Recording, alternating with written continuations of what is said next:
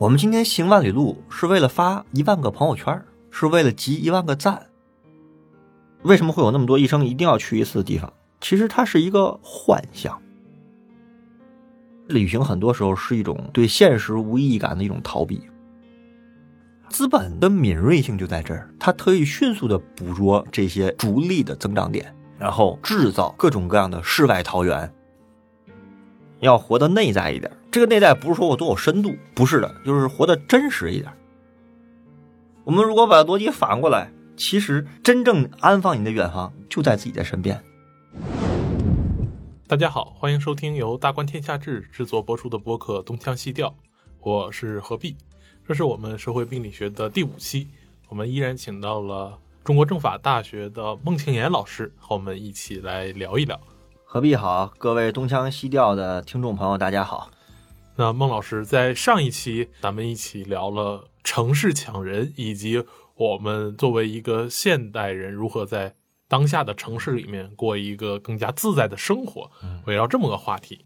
其实，在现在大家也常有一句话叫“逃离城市”。最重要的呢，就是我们要经常的、定期的去旅游，在一个地儿待久了，你就感觉腻味。所以大家一说旅游，就总说这是从自己待腻歪的地方去别人待腻歪的地方待一待。那么在这么多别人待腻歪过的地方，现在在网上也流传了很多啊网红的景点，也有所谓说人一生一定要去过的一次地方，比如说茶卡盐湖看星星，比如说什么敦煌沙漠里面看壁画。珠峰咱不一定能登顶，但一定要去底下的大本营看一看。我们就会发现，就是人们的旅行已经不止在于说要去别人待腻歪的地方，而甚至要去连人都没去过的地方，才能让自己舒坦下来。您工作了这么久，我想也去过过很多地方旅行。同时，您作为社会学的老师，呃，您怎么看说我们现代人在城市生活中会定期的对于远方有一种向往，而这种向往在当下却又聚集于那些。非常集中的几个点而已。这个问题吧，其实你从本质上说呢，这个和资本是有关系的。但是我不想先从资本聊起，我觉得这个道理一说大家都知道，为什么和资本有关？因为它带来利润吧。我想从另外一个角度来说这个事儿，人总需要远方，这很诡异的。有人说不对呀，这个中国古人讲读万卷书，行万里路，但是中国古人讲的行万里路。为啥行？我们却不知道。古人呢，所谓行万里路，其实是你走过的地方多了，看到的山水和世界多了，其实是讲你自己心中就有更宏大的世界和丘壑。而我们今天呢，不是。我们今天行万里路是为了发一万个朋友圈，是为了集一万个赞。我们很多时候是这样的。人需要远方，是因为我们觉得在现实的自己生活的世界里面。每天是柴米油盐酱醋茶，每天是自己的工作，九九六也好，零零七也好，我们每天在自己的城市里面过着两点一线的生活，回家要么还得陪孩子辅导孩子功课，要么回家就躺尸，甚至连躺尸都不是，回家就睡觉，睡醒了就上班。其实我们对远方的需要来自于对现实生活的无意义感，才会有特别强的对远方的需求。我们的起始点是在这儿。你刚才说我也去过很多地方旅行，确实走过不少地方，但纯旅游的地方不多，就是纯粹以旅游为目的的地方真的不多。因为我们做社会学的，经常要出去做调研啊什么的，所以经常是这个意义上的出行。你问我，如果说为什么会有那么多一生一定要去一次的地方，其实它是一个幻象。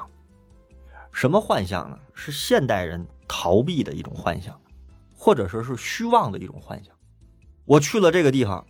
去了珠峰也好，去了敦煌，啊，我就知道了中国璀璨的文明；去了珠峰大本营，我就知道了我的极限。看到了山，我就像山一样，一下子心旷神怡了。这种东西，我不能说它全是假的，是不是有很多来自于自己虚荣的成分和虚假的满足自我的成分在里面？你说真正的有气象，或者说人经历了很多事情，经历了很多地方。看过了不同的人和事儿，其实是反过来让自己变得充盈的，而且那个充盈是真实的充盈，而不是我们今天这种虚假的充盈。我觉得占据了大多数，这个是我想说的一个，就是核心归纳起来是什么呢？其实旅行很多时候是一种对现实无意义感的一种逃避。现实的生活里面太累了，太卷了，太痛苦了，太不知道除了活着之外还有啥意义。这工作，我跟自己的城市也没啥关联，那只是我吃喝拉撒、衣食住行的一个场所而已。我不对这个地方有共情，我不对这个地方的风土民情有了解。活着，just 活着。我要想在活着之外有生活呢，我得去另外的地方生活，这才满足我。不仅能满足我，而且还能表示我去过的地方多，我见过的事情多。我透过什么表达这些呢？透过我的朋友圈，透过我的社交媒体来表达这些。但这并不是真正的那个意义上的自我了。自我其实是现实生活中处理人、处理事、对待自己、对待他人、对待世界，有着一个更宽广的、更多样的、包容的心怀。而我们今天是停留在朋友圈的几张照片上，这是我想说的第一点。啊，还有第二点，在资本的加持下呢，我们会看到越来越多的网红景点。我们先不说那个偏远什么新奇哈，我们就先说这个特别多的网红点儿，大家去打卡、去拍照，形成了一种基本模式：上车睡觉，下车拍照。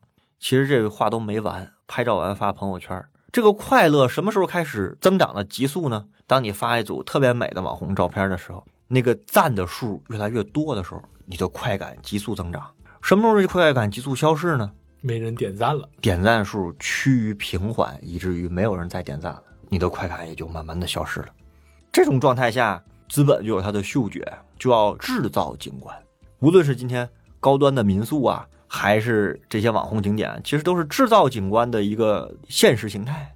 我特别想唱个反调，这么多人去敦煌，有多少人去完敦煌，真的对敦煌的历史文化、宗教、艺术发自内心的热爱？我自己觉得，我去过两次敦煌。你要是去看那个壁画，我真的觉得这个壁画不是谁都能看懂的。包括我在内，我不是学历史的，我一开始去的时候，我都觉得不是说不喜欢，而是说你看不懂，你不知道这个东西美在哪儿。我们经常说哇，好美啊。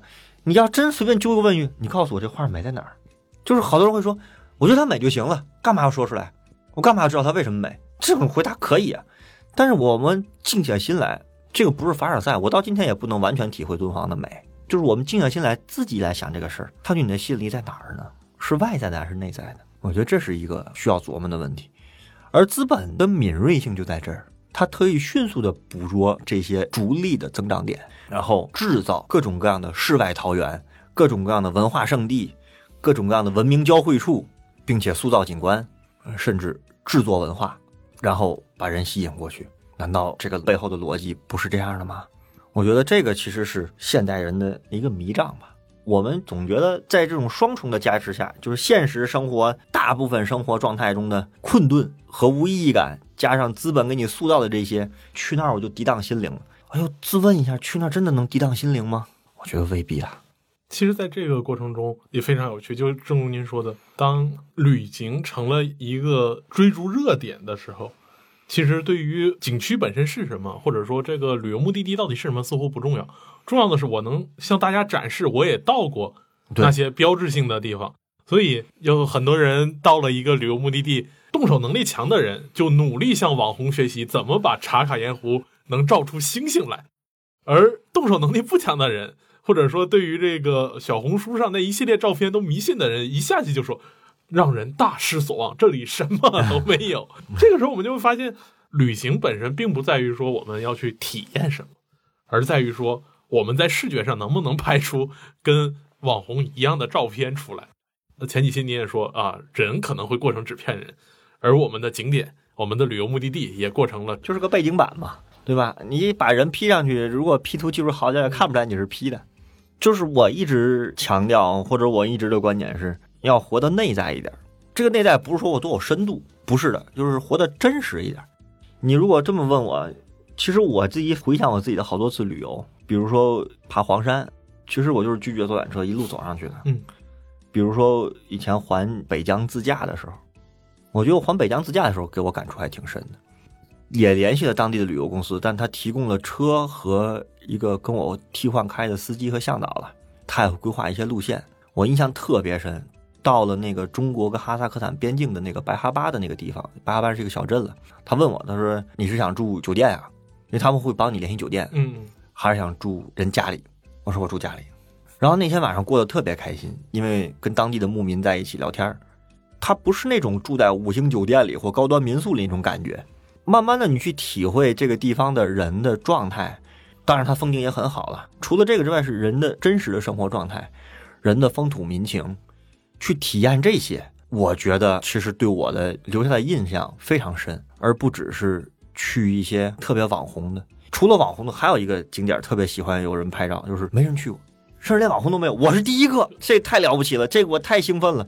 这不能叫病理学吧，但多少有点病态，就是我总要做第一个那个发现这个地方的人，好像留了一个记录，我在历史中留了一笔，在历史中留一笔的机会多的是，对吧？你是第一个，你这就是留了一笔了。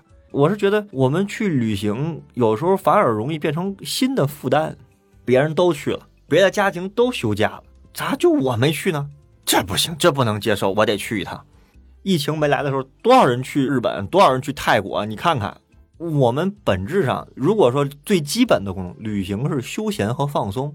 第二个，如果有更深入的，是我去了解一个地方的风土人情，或看这个地方最好的自然风光，让我觉得自己舒适，缓解疲劳，这些是内在的。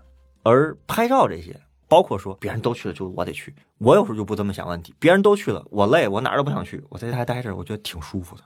那刚才在讲述现代城市人的旅游态度时候，其实除了在我们个人这层面上以外，您还比较警惕现在的这种资本对于旅游目的地的一种重新的塑造，以及对当地社会的侵蚀。之前大家在讨论这个问题的时候，往往会持一种乐观态度。他说，现代城市人在城市赚了钱，这个发达了，有这种旅行需要的时候，那我在乡村重新。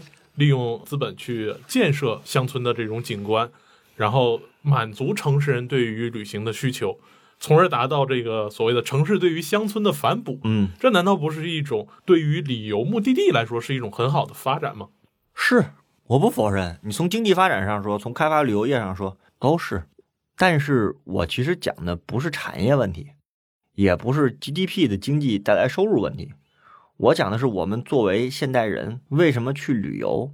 除了我们自己对现实的社会感到困顿和生活感到困顿和内卷之外，我们也不能忽视这些新的媒介技术跟资本力量加持下不断给你制造起来的这种欲望。这个是我觉得是核心问题。至于说就地造景这种人造景观，或者说硬要开发出来，我这个地方历史上有什么牛的地方，我要给它塑造一下。我不是说反对说不能这么干。当然，这是经济发展的一个重要的方式，但我想提醒的是，在就地造景的过程中，对于真正的原来的社会的生态，会不会有某些没有意识到的破坏，以及我们会不会塑造一些非常非常不理想的景，或者是非常看上去啼笑皆非的景观，比如说萧峰跳崖处。你知道这个地方吧？我知道。萧峰跳崖处，雁门关景区有专门那个碑，就是你会觉得非常的匪夷所思。我也很喜欢金庸小说。但我们要想一下，金庸小说为什么能流传百世？不是因为它真实发生过那些事儿，而是因为什么？而是因为这小说里面所描绘的这些人的英雄气概和这个江湖里的这个人的这人情和伦理的状态，是我们所向往的精神世界。这可不是消防跳崖处能解决的问题，这也失去它的本意啊！而且这样的景观，我想全国各地好多都有，不止这一处。所以，我我是提醒的是说，会不会破坏原有的原始的生态的状态？一个村儿给它弄成一个高端民宿，那好了，这个村里的原来的人去哪儿了？这跟他相见都有关系。比如说，在一个选定了绿水青山、秀水青山的地方，非要建一个某某书店。我说实话，我觉得挺吊诡的。其实这不是对当地人的某种反哺，而是对当地人某种屈辱。一个面朝黄土背朝天的人，你指望着他去读黑格尔吗？这可能会有误解，说歧视，说农民不能读黑，当然可以。但你讲普遍的状态。这究竟是对当地的反哺，还是对当地的另外一种侵蚀呢？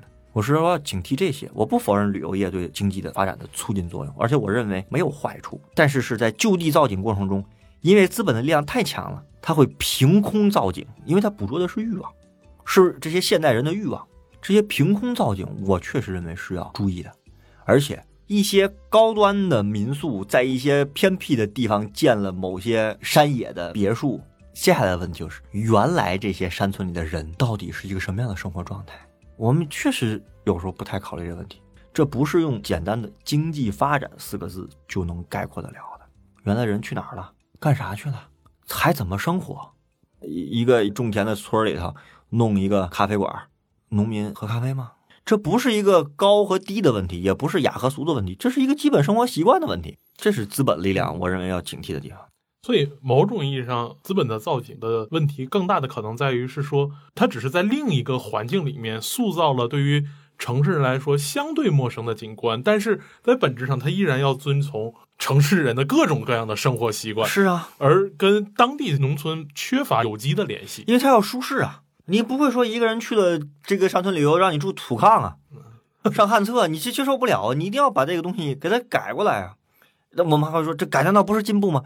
是进步，但是这种进步和原来乡村人的生活状态是什么关系呢？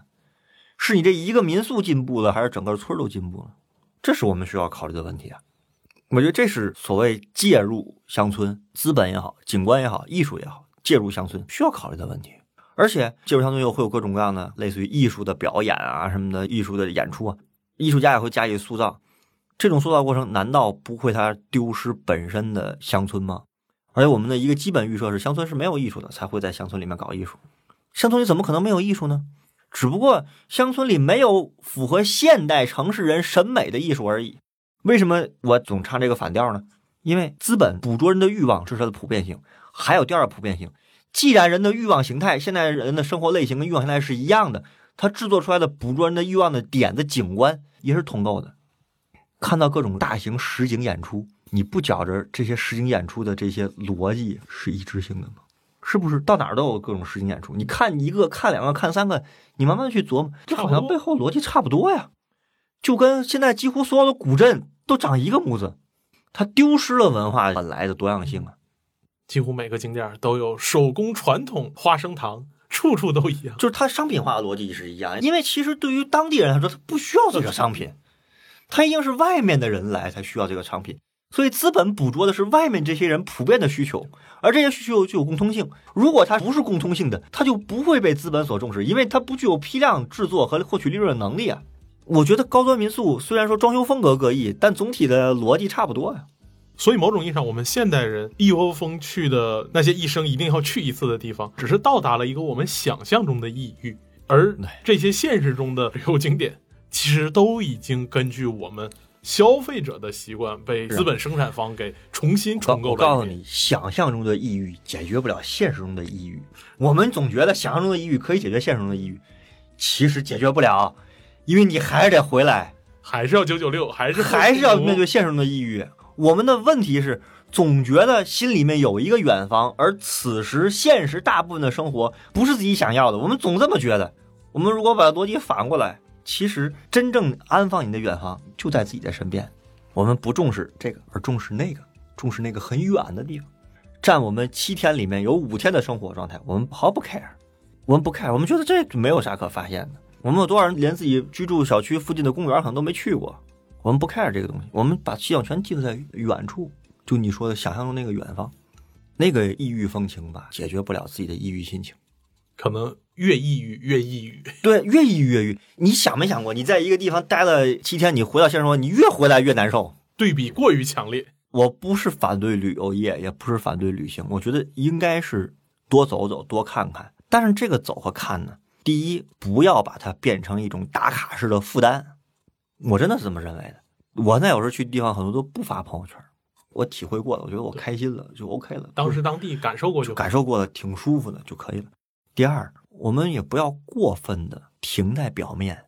什么呢？就是我们真的去一个地方，见到了跟自己不一样的风俗习惯，见到了不一样自己的人，不一样的文化，多找机会去体验它。这是说人文景观。如果是社，就是所谓自然景观的话，真的到了一个特别好的山林里，自己哼点歌，自己坐那儿坐一会儿，听听鸟叫，都比费尽心思找一个最好的拍照角度拍个照，可能要来的舒服。那些在我看来其实是外在的，真正的好的景观啊，你不用拍照也能记下来，那是刻在你心里的。我印象最深的就是我当年去黄山爬黄山的时候，赶上的时间特别好，下雨，爬的过程中下雨，到了山顶呢，雨停了，就开始有云海。那是一一年我去的黄山，那时候手机拍照功能一点都不强，但是记得我就用数码相机拍，那数码相机像素也很低，照片放今天看可能啥也看不出来。但是当时在看云海的时候，因为下雨去的人不多，山顶上没多少人，就是看云海那个景，永远的在我脑子里，我觉得这个东西比较宝贵。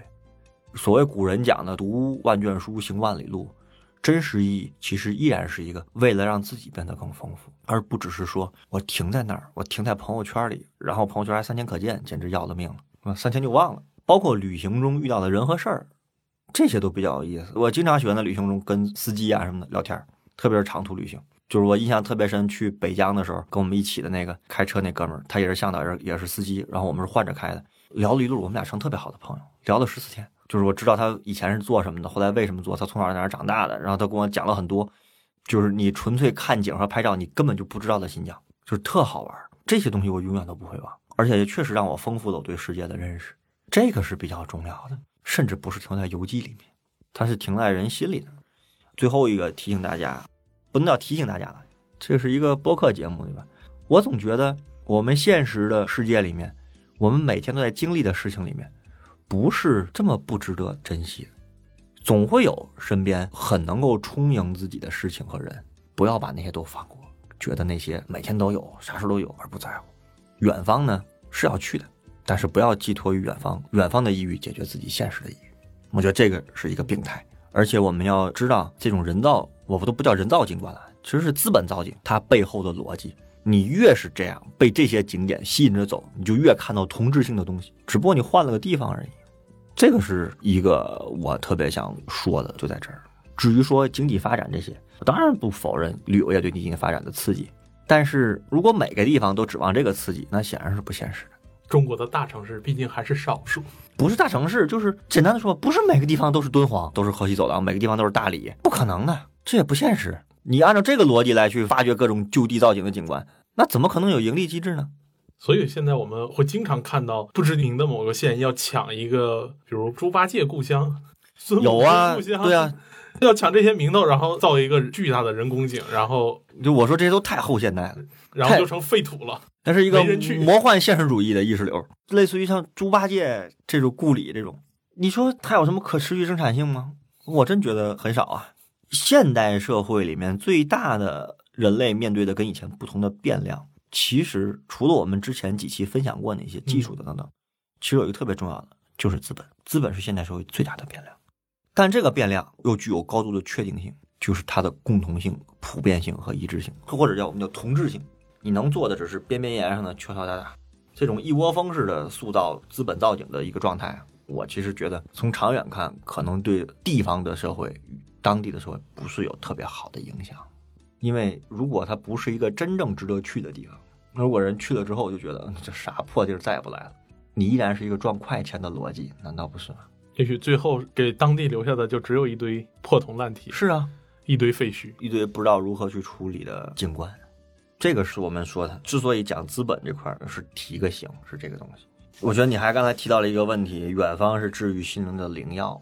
我其实想说吧。每个人都需要远方，但是这个远方在哪儿？远方不一定在远方，远方也不一定只在旅游的地方，也不是只有旅游这一种形式可以到达远方。